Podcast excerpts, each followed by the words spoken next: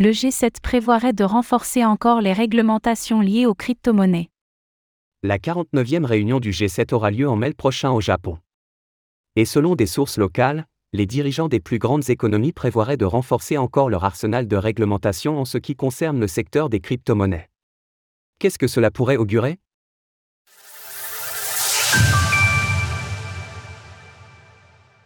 Le G7 prévoit de sévir en ce qui concerne les réglementations.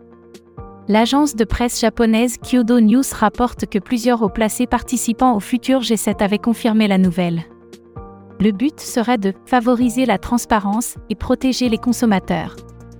L'initiative survient alors que la chute de la plateforme FTX en novembre dernier a déclenché une vague de méfiance chez les régulateurs. La réunion du G7 pourrait vraisemblablement permettre d'harmoniser certaines régulations, qui sont encore très hétérogènes d'un pays à l'autre.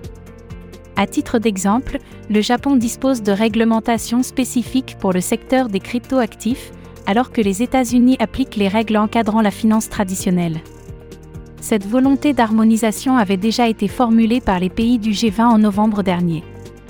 Ils expliquaient alors Il est essentiel de sensibiliser le public au risque, de renforcer les résultats de la réglementation et de soutenir une harmonisation des règles en vigueur, tout en tirant parti des avantages de l'innovation.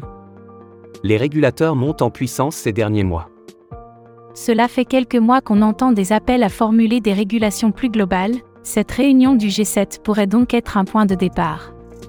Par ailleurs, ces rumeurs surviennent alors que la directrice du Fonds monétaire international, FMI, Kristalina Georgieva, a commencé à envisager l'interdiction de certaines crypto-monnaies.